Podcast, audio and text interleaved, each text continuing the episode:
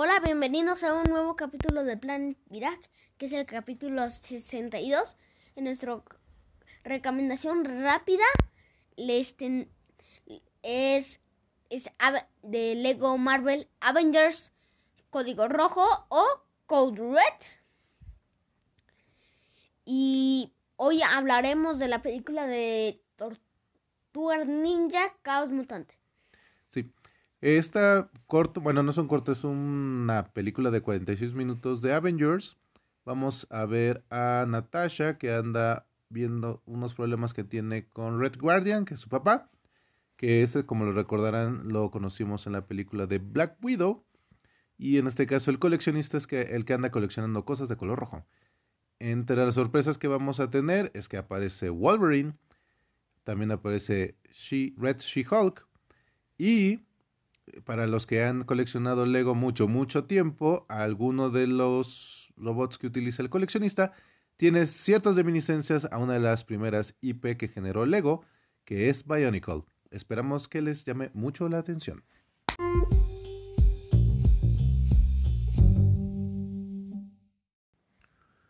Pues les vamos a platicar de cuál fue nuestra experiencia con la película Teenage Mutant Ninja Turtles Mutant Mayhem, o como la conocimos en México como, como Tortugas Ninja Caos Mutante.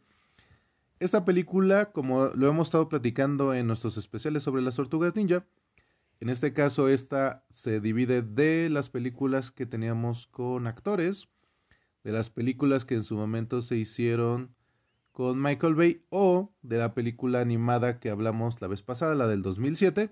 Esta genera su propia línea del tiempo. En esta lo que vamos a ver son a estas cuatro tortugas ninja que hemos conocido a través de todo este tiempo, Leonardo Donatello, Rafael y Miguel Ángel. Pero una de las particularidades que tiene esta es que los actores que le dan voz a estos cuatro tortugas realmente son adolescentes, entonces mucho de su comportamiento es, creo que es de los más adolescentes que hemos visto. Y en este caso lo que vamos a ver es que hay un ser, que es, en este caso es Superfly, el que está recopilando diferentes mm, tecnologías para llevar a cabo un plan que tiene que ver con los mutantes y la gente en la ciudad de Nueva York. Dime, ¿qué te pareció la película? Eh, a mí me gustó mucho que ya es muy tarde. O sea, ya para hacer el... Pero lo seguimos haciendo. Y me gustó mucho y que tienen otra otra historia. O sea, la, es Tortugas Ninja 1, Tortugas Ninja 2. Y entonces yo antes de ver la 3, vi la que es animada, la que hablamos la otra vez, de 2007. Y después es la 3. Entonces son primero, las primeras tres son un mundo. La animal es otra. Y esta es otra.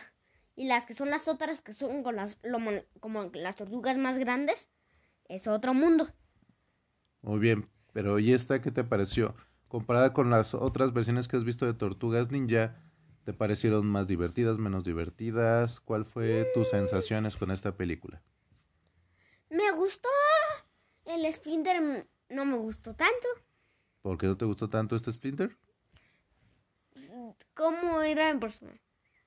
O sea, físicamente. Físicamente, o sea, eh, ¿cómo está diseñado Splinter? ¿Pero te gustó cómo están diseñadas las tortugas? Sí, nomás que a, Ma- a Miguel Ángel le hicieron la cabeza así. ¿Como, eh, es, eh, Como- como más redonda, más No, ovalada? Más para, más para abajo, mira. Ok, sí. En este caso, las tortugas ninja, lo que hemos visto a en los últimos años en las versiones animadas de Nickelodeon y de la que podemos ver ahora en Paramount, es que les han hecho cuerpos diferentes. Entonces, tal cual, Miguel Ángel es como la más pequeña en cuerpo. Rafa es el, el ancho en este momento. Donatello es un poco más delgado de las otras veces que lo hemos visto. Y el cuerpo como intermedio podría ser Leonardo en ese sentido. Entonces, algo que tiene mucho esta animación es algo que hemos estado viendo en los últimos tres, yo creo que cinco años, en que esta animación buscamos que sea como imperfecta. Yo le digo que es una animación guacalosa, porque no es como un diseño como muy como muy fino en ese sentido, sino se ve como rugosín, se ve como imperfecto. Y pues tiene que ver mucho cómo se está elaborando esta parte de la animación que lo vimos en su momento con este lo de Michels contra las máquinas, una parte de Spider-Verse.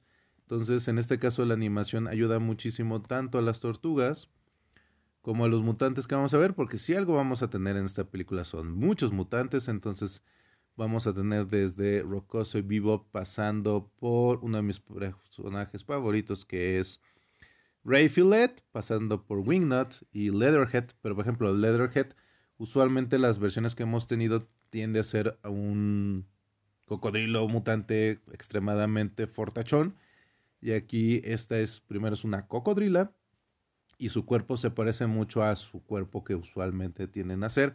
Entonces no me lo hicieron como muy vulcoso, pero acá es como si fuera un cazador del bayou. Entonces muchos de los diseños como que tratan de explotar más su forma como animal. Este Rey Filet que es una mantarraya, sus alas de mantarraya son como la mayor parte de su cuerpo y tiene una cinturita. Este de Wingot tiene sus manitas así de vampirito, entonces este creo que ayuda muchísimo. En el caso, en el caso de Splinter, sí es un Splinter que se ve diferente a las otras versiones que hemos visto. Sobre todo porque aquí no es un humano que se vuelve mutante, sino aquí tal cual es este una rata que se vuelve con rasgos humanoides.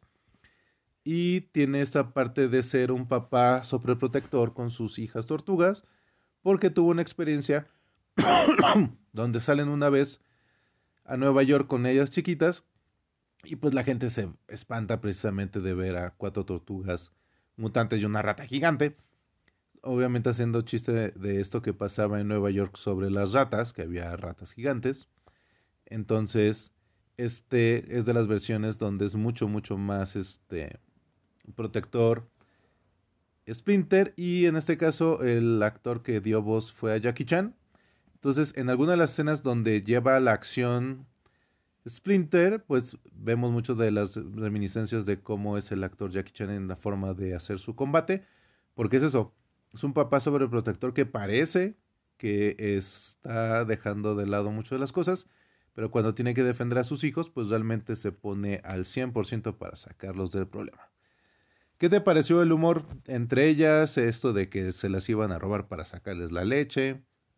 Eh, su interacción con Abril. ¿Qué te pareció toda esa parte? Pues muy padre con Splinter. Este, este Splinter, la verdad, es el que menos parece rata. Porque en la 2, que justamente la vimos, la vi, la vi hoy otra vez. Sí. En la 2, pues. En la 2, pues cuando conocen al niño. Los niños están todas las tortugas y están. Ah, bien, bien.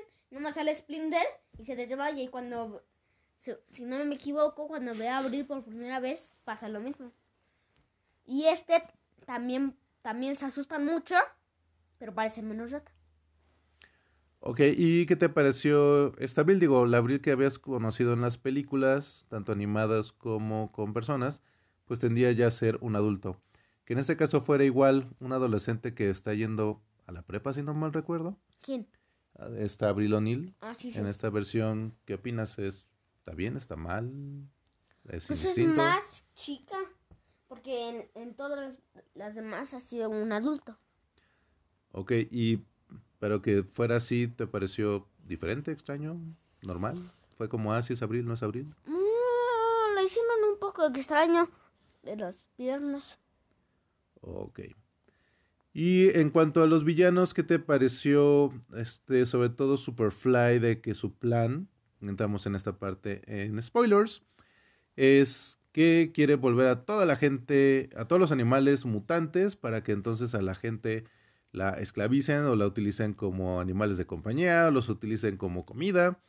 Entonces, ¿crees que Superfly tiene razón en su plan? O sea, hay una parte de por lo que sufrió, ¿crees que es justificado lo que quiere hacer? ¿O cómo lo ves?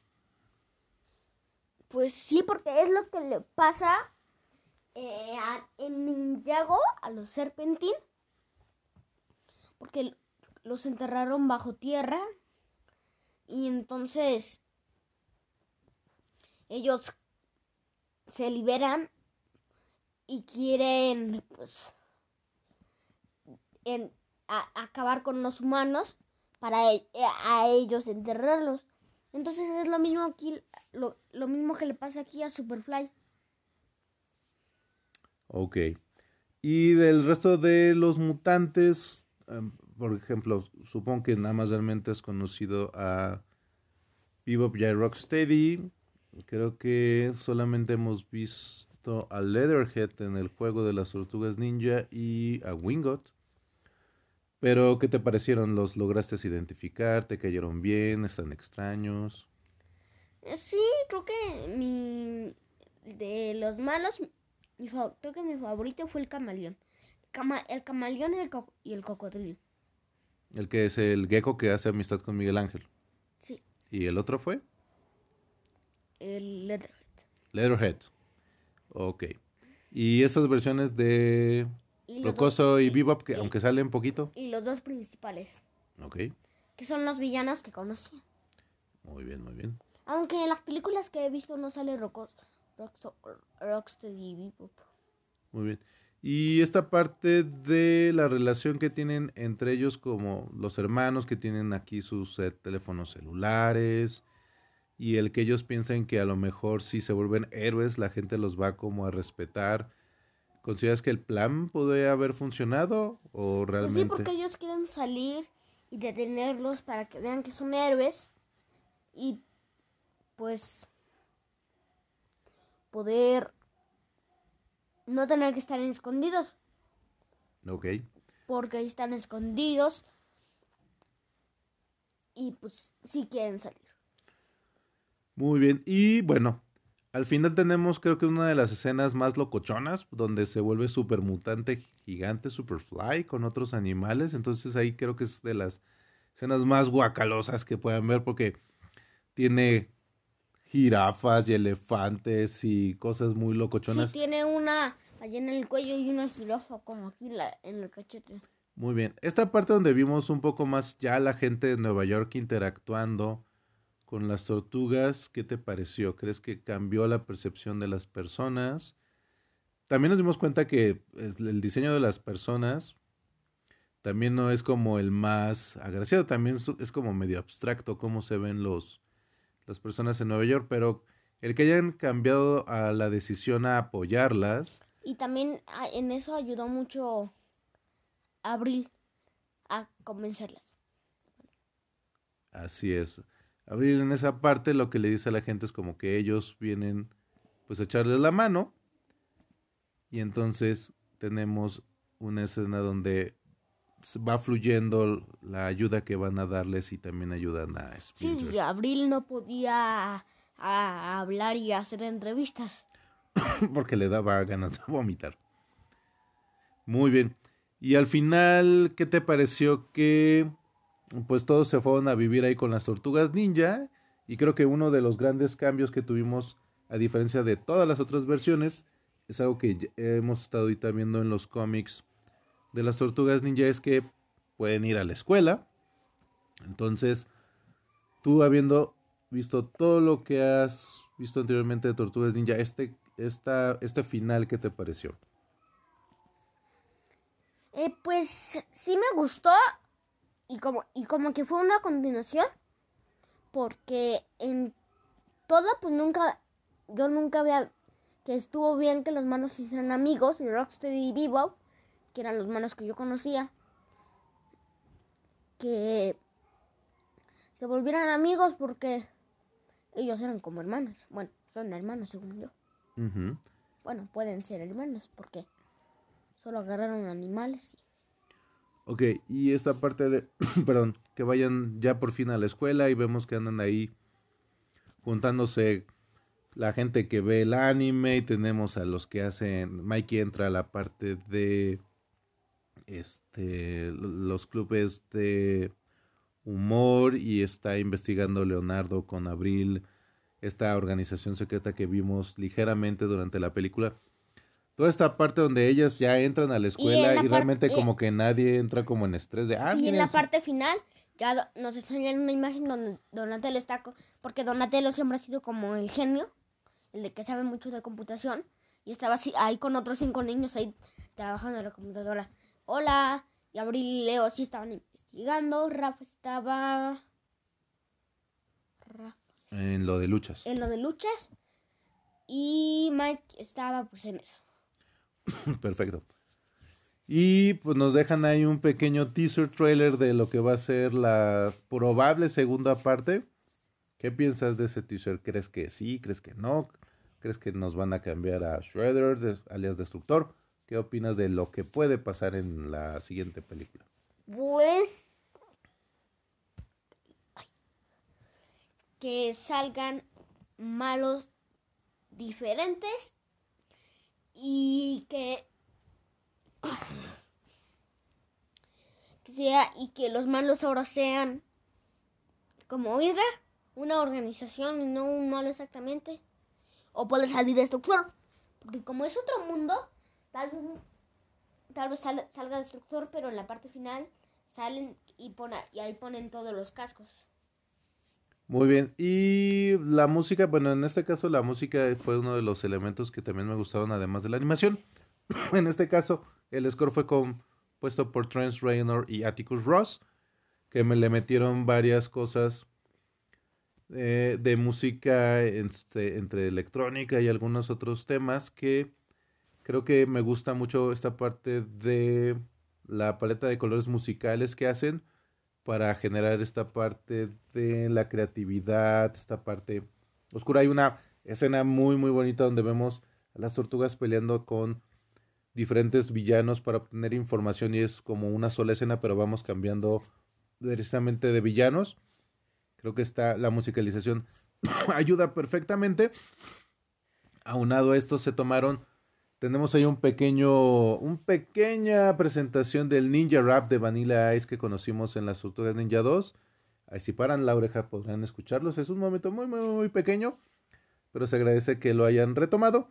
Y así también tomaron varias canciones de otras, este, de otros cantantes, sobre todo de la costa este, en cuanto a temas de hip hop para estar musicalizando. Y creo que ayuda mucho al espíritu que está buscando tener esta película. ¿Te pareció algo interesante la música? Si no, quién sabe. Pues sí, me gustó la música. Muy bien. ¿Y a partir de qué edad crees que es una buena edad para que pueda haber una persona con su familia Tortugas Ninja Mutant Mayhem? Pues siete o cinco.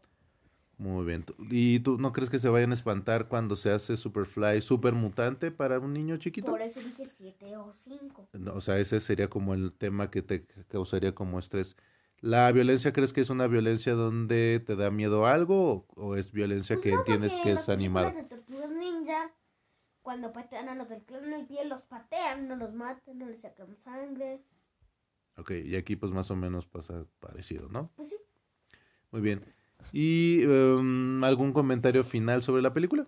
Bueno, ya vamos a acabar. Ajá. Ajá, sí, sí.